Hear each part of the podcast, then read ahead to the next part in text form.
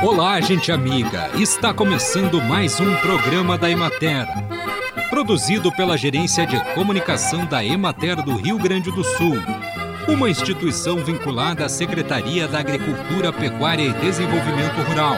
Com apresentação de Matheus de Oliveira e técnica de José Cabral.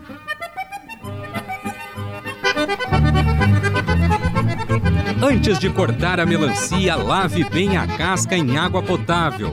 A melancia é deliciosa quando consumida ao natural, além de ser um ótimo ingrediente para incrementar salada de frutas, geleia, sucos e sorvetes são outras formas nutritivas e saborosas de prepará-la.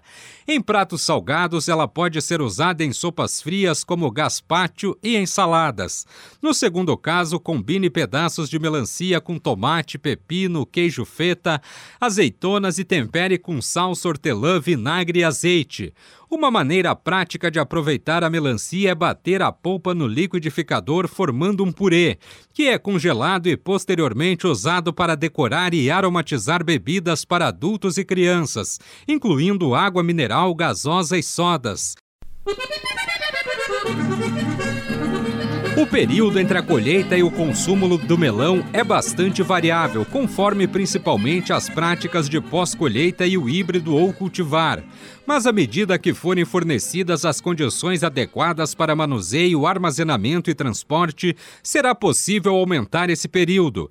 Para alcançar a eficiência econômica das explorações agrícolas, um dos elos da cadeia produtiva mais importantes é a comercialização, atividade que está diretamente associada à estabilidade e ao nível de renda dos produtores.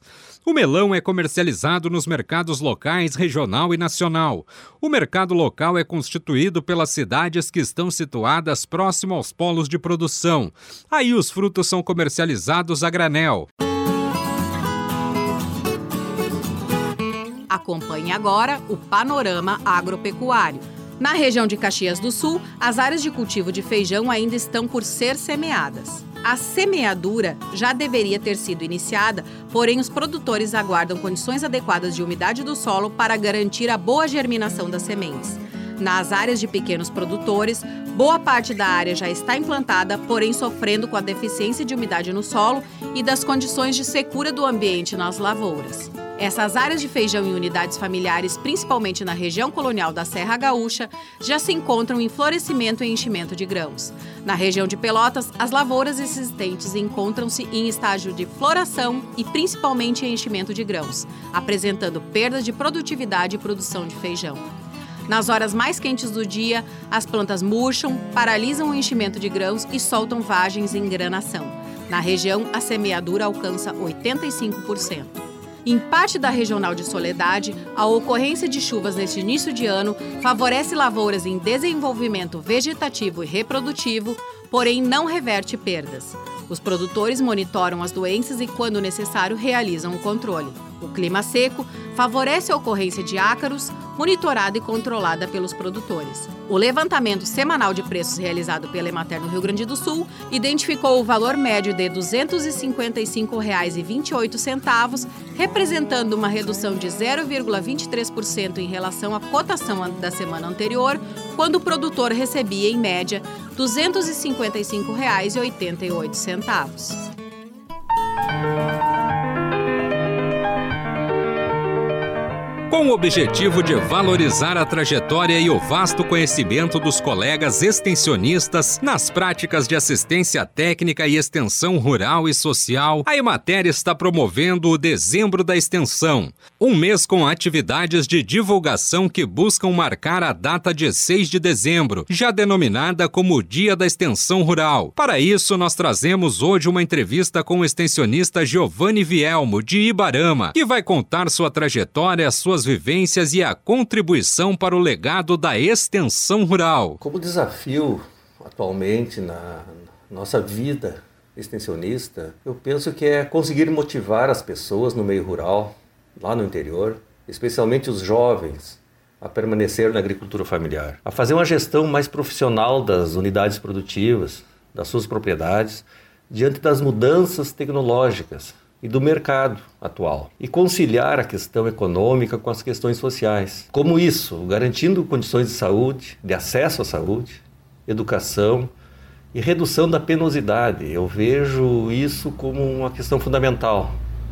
Nossa, nossos agricultores estão envelhecidos e nós temos que reduzir a penosidade e fazer com que uh, os jovens permaneçam no meio rural, que tenha sucessão. E outra questão é a questão ambiental, que é tentar produzir com menos, degra menos uh, degradação. Um legado da nossa prática extensionista é oportunizar e dar oportunidade né, uh, do acesso à informação mais rápido, com maior confiança em relação ao acesso pelas outras vias, vias de mercado, uh, internet. A Imater e a assistência técnica e extensão rural permite que os agricultores tomem decisões avaliando as diferentes variáveis que afetam o sistema produtivo. Eh, e, inclusive, optando por soluções menos rentáveis, às vezes, mas menos penosas ou com menos impacto ambiental. Eh, eu quero deixar um recado aos nossos colegas jovens extensionistas que o agricultor quer lucro, ele quer renda e diminuir a penosidade do trabalho, sofrer me menos, né?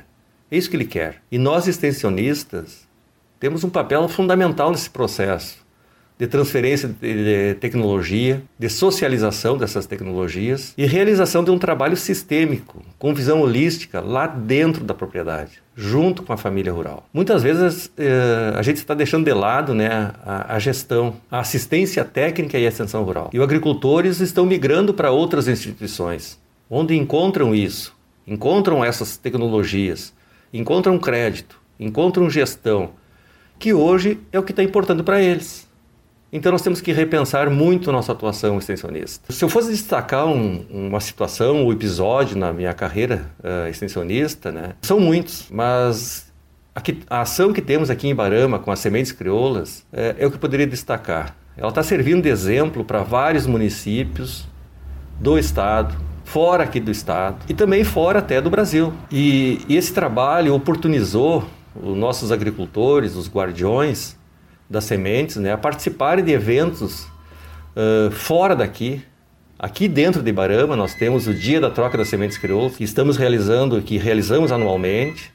Né? E esses agricultores uh, tiveram a oportunidade de conhecer outras realidades através do trabalho da Emater. Pessoas, né, agricultores que foram a centro de treinamentos, congressos, excursões, encontros, conferências, seminários, nacional e até internacional. É. Então isso o, o, nos gratifica muito, que proporcionamos a esses agricultores, às mulheres, aos guardiões, a oportunidade de falar com outras pessoas e ver outras realidades. Aqui em Barama já temos uh, vários trabalhos acadêmicos realizados pela, por universidades, cursos de graduação, pós-graduação, mestrado, doutorado, e isso con, con, tem contribuído com estudos científicos em relação às sementes crioulas. Então, pessoal, eu, eu quero agradecer o convite, a oportunidade por socializar minha trajetória na Emater.